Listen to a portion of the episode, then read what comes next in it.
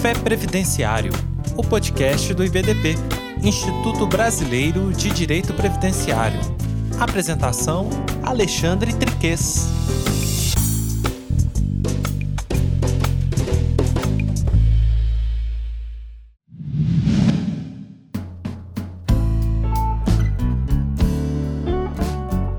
Olá, previdenciaristas, sejam todos bem-vindos, todas bem-vindas mais um episódio do podcast do IBDP, Café Previdenciário. Eu sou Alexandre Schumacher Triques e venho trazer um tema ligado ao direito e à literatura no episódio de hoje. Primeiramente, quero contar para vocês que o direito e literatura hoje é uma disciplina que aborda as relações existentes entre o direito e a literatura, e que se subdivide em diversas áreas dentro da área maior do direito e literatura. Por sua vez, o direito e literatura está dentro de um ramo, um gênero ainda maior, que é o direito e arte. Dentro do direito e literatura, nós podemos analisar as relações entre as duas disciplinas através do direito na literatura, através do direito como literatura ou também o direito da literatura, quando se abordam as questões jurídicas específicas envolvendo a própria literatura, como os direitos autorais, por exemplo.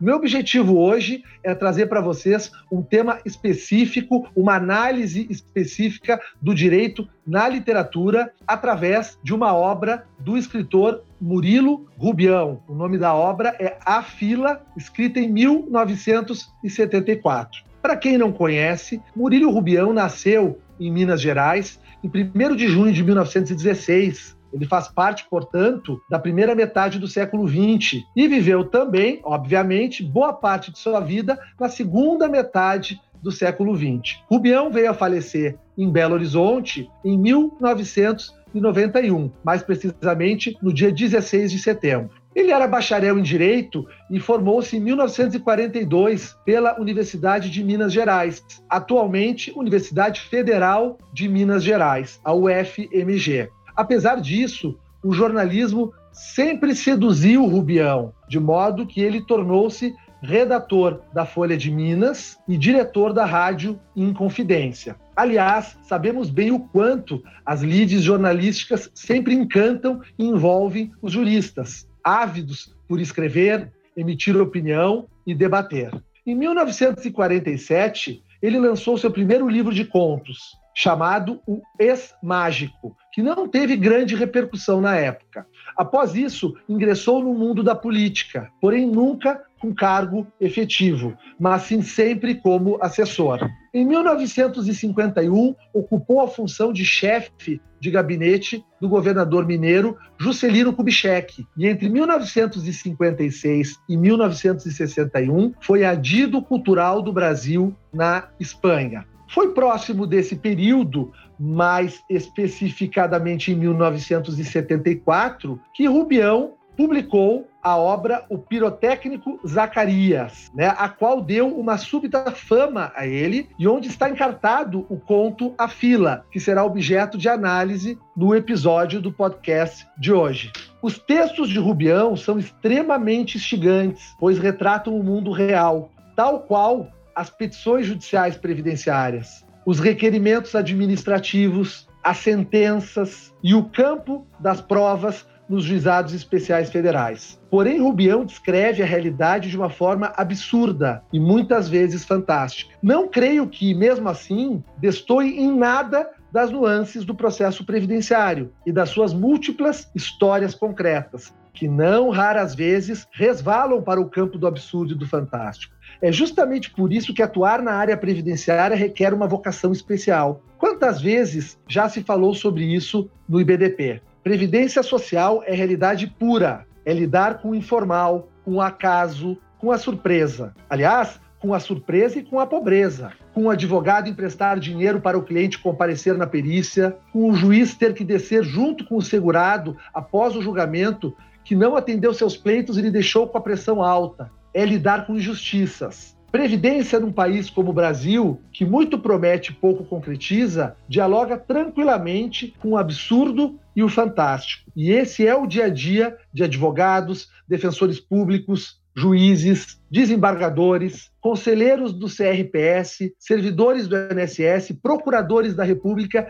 e serventuários do Poder Judiciário. Importante destacar todos os atores do processo, porque invariavelmente todos fazem muito. O que complica, na maioria das vezes, é o sistema e uma cultura de nosso país que ainda sequer conhecemos bem. Após a publicação do livro Pirotécnico Zacarias, em 1974, Rubião tornou-se um escritor conhecido e passou a ser observado com maior cuidado. Ele foi um escritor bastante peculiar, pois tudo que produziu foram os contos, todos eles com as mesmas características e com alta possibilidade de interpretação e análise até os dias atuais. Hoje, sua obra está compendiada em apenas um volume, com todos os contos. Isso é Murilo Rubião. A Fila é um dos contos mais interessantes de Rubião, principalmente para os juristas. A obra dialoga fortemente com o direito e com a sociedade da época de Rubião não apenas a sociedade da época de Rubião, tenho certeza, com muito da sociedade atual. O tempo não retirou em nada a atualidade da obra de Murilo Rubião. Para aqueles que ainda não leram o conto, entenderão após a leitura. Seu capricho com os textos e com as questões relatadas era tanto que reescreveu seus contos. O autor tinha o costume de reescrever os seus contos, agregando novas características a eles algo muito raro de se ver no campo da ficção. Mas vamos ao conto. Resumidamente, né, pois não quero revelar nada que não deva revelar ainda. Brincadeiras à parte, aliás, importante dizer que o conto é de tamanha elaboração que pode ser descrito em sua integralidade, pois nada retirará a impressionante aventura da leitura de A Fila, de Murilo Rubião. O conto retrata a história de Pererico, que se desloca do interior para a capital a fim de tratar de assuntos com o presidente de uma tal companhia. O livro não especifica qual assunto Pererico traz ao presidente da companhia, tampouco qual seja a companhia. Essa informação não é de conhecimento do leitor. Sabe-se apenas que são assuntos de terceiros trazidos por Pererico para tratar particularmente com o presidente da companhia. Ao chegar na companhia, encontra já na entrada a pessoa de Damião, que é uma espécie de porteiro e administrador da fila, que lhe indaga o que deseja, quando informa que precisa falar com o presidente da companhia. Damião, então, pergunta qual específico assunto gostaria Pererico de falar com o presidente da companhia. Pererico responde que se trata de um assunto particular, em face disso, Damião encaminha Pererico para um setor específico, quando lhe é entregue uma ficha de atendimento. No caminho, Pererico vislumbra outras filas, mas é encaminhado para uma específica, quando recebe a ficha de atendimento. Acontece que, mesmo aguardando o dia inteiro para ser atendido, nunca chega a sua vez. Em razão disso, Pererico, que almejava voltar no mesmo dia para sua cidade, no interior, começa a se desesperar e acaba permanecendo na capital. No outro dia, retorna para a companhia e informa ao porteiro Damião sobre interesse em falar com o presidente da companhia. Quando então o porteiro questiona o assunto e, não sendo informado, qual seja, encaminha para nova ficha de atendimento. Isso vai se repetindo por diversas vezes e dias. E, incrivelmente, as fichas de atendimento que são entregues ao Pererico representam uma fila cada vez maior para o seu atendimento. Numa das situações, em que faltava apenas uma pessoa a ser atendida para que chegasse sua vez, o porteiro Damião surge repentinamente e passa uma outra pessoa na frente, roubando a vez de Pererico. Ao reclamar, houve do porteiro Damião que aquele senhor era amigo pessoal do presidente, amigo antigo. Pererico, em razão disso, não consegue novamente o atendimento, pois foi agora preterido na fila. Acontece que após muitos dias comparecendo na companhia e aguardando sua vez de ser atendido, sem êxito, acaba se envolvendo com uma prostituta que frequentava a região, em face das filas. Ela foi muito carinhosa com ele, ajuda-o a permanecer tranquilo e a aguardar a sua vez. Ela, inclusive, organiza um lugar para ele dormir e comida para ele se alimentar pois ele não tinha planejado ficar tanto tempo na capital. Isto retira sua ida na companhia por um período, mas após alguns dias resolve retornar. Ao retornar, chega diante do porteiro Damião e é informado que o presidente faleceu. Pergunta então a Damião como ficaram as filas que aguardavam audiência com ele. Damião responde que todos foram atendidos, menos Pererico. A burocracia parece ser o tema central da narrativa, mas a partir desse núcleo se podem vislumbrar aspectos fundamentais da história de um Brasil autoritário da época dos dias de hoje, ainda que sob uma narrativa de cunho fantástico. São muitas questões que podem ser retiradas do conto à fila. Murilo Rubião faz do tema um pano de fundo para denunciar questões muito pertinentes à sociedade brasileira e com forte ligação as questões previdenciárias. Nos anos subsequentes, a sua exígua obra passou a ser vista como a mais significativa manifestação da literatura fantástica no Brasil.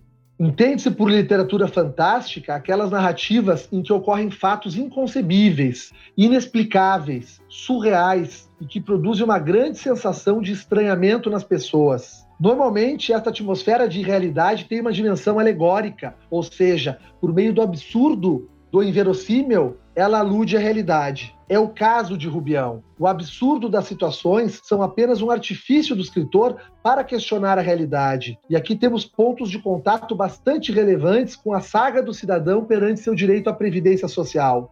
A hipossuficiência no protocolo, a necessidade de contratação de um advogado, a demora no processo, a fila de espera, que nem sempre é igual para todos, em razão da distribuição do processo administrativo ou até mesmo de impetração de alguns mandados de segurança, em face da demora administrativa, o indeferimento de provas, a perpetuação de injustiças e todas as questões que hoje se discutem com relação aos juizados especiais federais. Há muita irracionalidade e arbítrio nas relações administrativas no Brasil de hoje. Também temos uma fila em que muitos não sabem por que entram. São pessoas comuns, quase invisíveis, tal qual Pererico.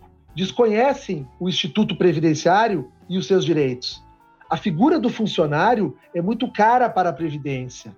E aqui ganha destaque a figura do porteiro Damião, Vejam a legalidade estrita hoje no cumprimento dos deveres da administração e dos direitos do administrado. Essa legalidade estrita, não raras vezes, se caracteriza como uma discricionariedade prejudicial ao segurado, porque o funcionário tem o poder, ele não perde autoridade, tal qual o Damião. Aliás, quem decide o lugar na fila, na obra de Rubião, é o funcionário. A lei não é lei, a lei é aquilo que digo que é, a quebra nas filas. Porque tudo que é retratado pelo conto à fila pode ser transposto também, vejam, para o setor privado, com seus zeros 800 intermináveis para se obter atendimento em companhias da iniciativa privada também. Portanto, não são relações que se estabelecem apenas entre o poder público e o cidadão, mas também na iniciativa privada. Mas claro que as camadas médias e baixas sempre sofrem mais. As camadas de cima são amigas do presidente, tal qual o cidadão que foi passado à frente na fila pelo Damião quando chegava a hora do atendimento do Pererico. Não se nega o acesso, mas o acesso é inacessível. A burocracia é muito cara ao direito. Os meios, não raras vezes, subvertem os fins. E a gente vai levando.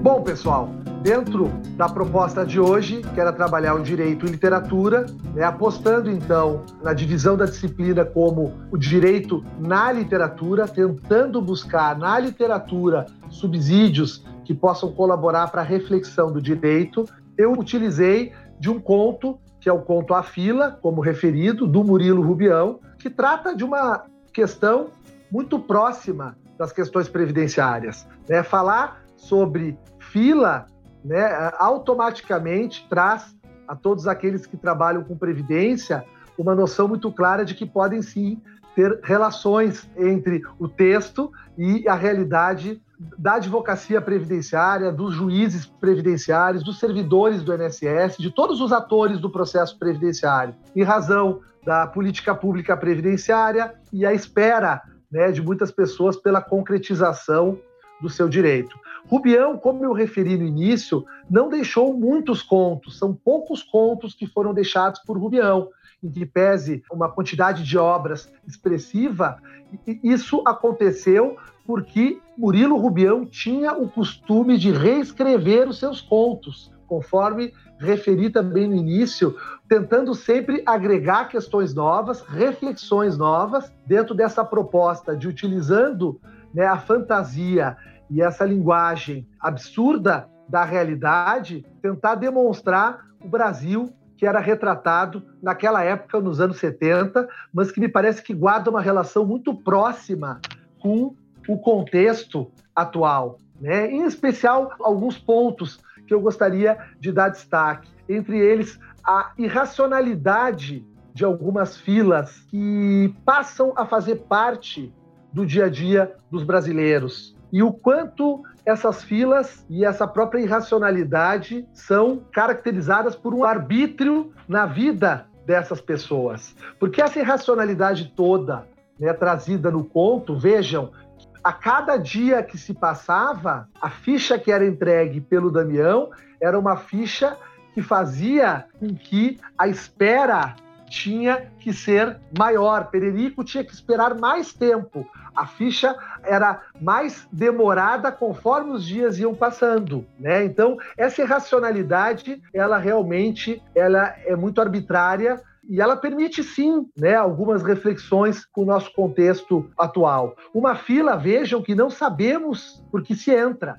Muitas pessoas entram nas filas e não sabem por que bem estão naquelas filas. E aqui o destaque importante para a própria hipossuficiência que se faz presente em todos aqueles que postulam prestações na Previdência Social. Aliás, muitos sequer sabem bem para quem estão postulando e para que serve né, o Instituto na obra de Rubião, chamado então de companhia. Então, a hipossuficiência muito bem relatada aqui pelo Rubião. E nós sabemos muito bem que a burocracia é muito cara ao direito previdenciário como um todo. Muito do trabalho do previdenciarista está alicerçado na questão burocrática, nas questões difíceis de serem equacionadas né, da burocracia como um todo. Outra questão que me chamou muito a atenção na leitura é que quem decide o lugar na fila, quem administra as filas, é o funcionário, é Damião. A ele foi dado poder. Né? Sequer se sabe quem é o presidente da companhia e quais são as características desse presidente da companhia, mas se sabe sim que existe um funcionário afrodescendente, como é relatado na obra, e isso é dado um destaque muito forte. Parece sim que Rubião quer fazer uma crítica aqui às questões raciais, porque Pererico pensa né, que está sendo atendido, faz a referência do atendimento por um afrodescendente, porém bem vestido. Palavras de Pererico. Então mostra aqui as contradições né, de um racismo que faz parte das estruturas do Brasil, fazia parte naquela época e me parece que faz parte até o momento atual. A organização da fila tem menos racionalidade ainda. Vai depender do funcionário. O funcionário é que vai regular a racionalidade da fila. E, aliás, esse funcionário quer saber o assunto que vai ser tratado com o presidente da companhia. Por que, que ele precisa saber o assunto que vai ser tratado com o presidente da companhia? Se Pererico tivesse declinado o assunto, ele teria sido colocado numa fila menor, ele teria alguma prioridade no atendimento por abrir o assunto com o funcionário Damião? E aqui as relações de poder envolvidas, de novo aqui a questão da arbitrariedade e as relações entre o público e privado muito claro, com o poder que é dado ao funcionário Damião. Bom, o homem que passa antes, por ser das relações pessoais do presidente e também seu amigo mais antigo, não deixa dúvida, né? não deixa dúvida sobre os estereótipos do jeitinho brasileiro, o patrimonialismo e todas as questões que envolvem as relações no Brasil também até o dia de hoje. E se ele revelasse o que deseja falar com o presidente da companhia. Se, se fosse feita a revelação com relação ao assunto do presidente da companhia, talvez tudo pudesse ter sido mais fácil. E Pererico é um homem comum, né? Ele é um homem quase invisível, porque não se sabe bem de onde ele veio, ele é um homem do interior, está na capital, está perdido, acaba se relacionando com uma prostituta que ficava ali na região, talvez já para aproveitar o público que ali se aglomerava, mas que se revela uma pessoa amorosa com ele e que ajuda ele em todo o contexto né, que ele estava ali, portanto, envolvido. E se todos nós sofremos com tudo isso, evidentemente que as camadas médias e baixas sofrem mais, porque as camadas de cima, não raras vezes, são amigos dos presidentes das companhias. E por terem as influências, acabam conseguindo um atendimento diferenciado um atendimento diferente do atendimento usual. E aqui não posso deixar de referir o que me lembrou muito, né? O atendimento dos advogados nas filas do INSS, os atendimentos prioritários junto ao INSS. Até que ponto podemos fazer uma autocrítica com relação a esses atendimentos, lendo Rubião? E é muito importante aqui a autocrítica, porque o argumento do INSS, nas suas posições contrárias aos atendimentos prioritários para os advogados era justamente esse atendimento diferenciado que os advogados teriam. Quer dizer, aquelas pessoas que têm condições de contratar o advogado acabam tendo uma ficha de atendimento diferenciada. Não se nega que esse atendimento prioritário é previsto em lei, mas aqui se analisa muito antes da própria concepção da lei.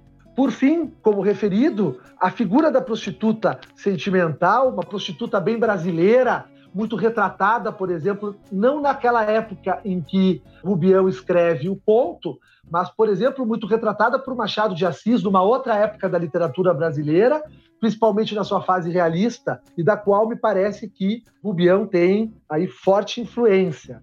Por fim, queria dizer que, para Rubião, no conto A Fila, fica muito claro que a lei não é a lei. A lei é a lei que eu digo que é a lei. E aqui volto às relações envolvidas na administração previdenciária com relação às análises dos direitos, aplicação da legalidade estrita, a discricionariedade, né, o cumprimento por parte da administração com relação a precedentes já julgados e transitados em julgado nos tribunais superiores. Quer dizer, o que, é a lei? Não, a lei não é a lei. A lei é a lei que eu digo que é. Né? A lei do ponto é a lei que o Damião deixa claro que é. Prova disso é que o Pererico, muitas vezes, mesmo agredindo o Damião, ele não consegue, com isso, obter nenhuma vantagem. Pelo contrário, a situação fica cada vez mais complexa. Bom, colegas, era isso. Eu estou muito feliz de ter participado né, desse episódio do podcast do BDP, o Café Previdenciário. Eu quero agradecer né, primeiramente a toda a equipe que está por trás da construção desse projeto, que está sendo realmente maravilhoso, está nos permitindo estudar direito previdenciário e pensar a previdência de outras formas. Quero também agradecer a toda a diretoria executiva do IBDP pela oportunidade de estar participando e convidá-los a todos, então, a lerem Murilo Rubião. Lembrando que a fila é apenas um dos contos provocativos nesse sentido, porque todos os demais seguem a mesma linha. Murilo Rubião não poupou esforços de nos deixar textos maravilhosos, todos com amplas possibilidades de reflexão para a previdência social, inclusive, por que não, para utilização aí no nosso dia a dia, nas nossas petições, nas sentenças, nas decisões judiciais, porque tem muito conteúdo importante para aplicação em caso concreto nos dias de hoje. Valeu, pessoal!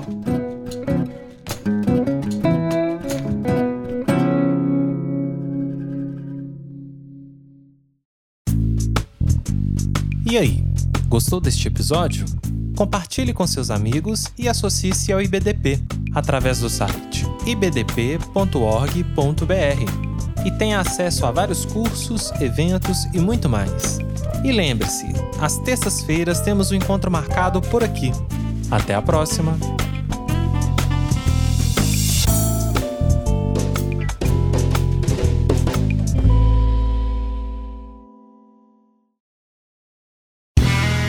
Este podcast foi editado por Play Áudios.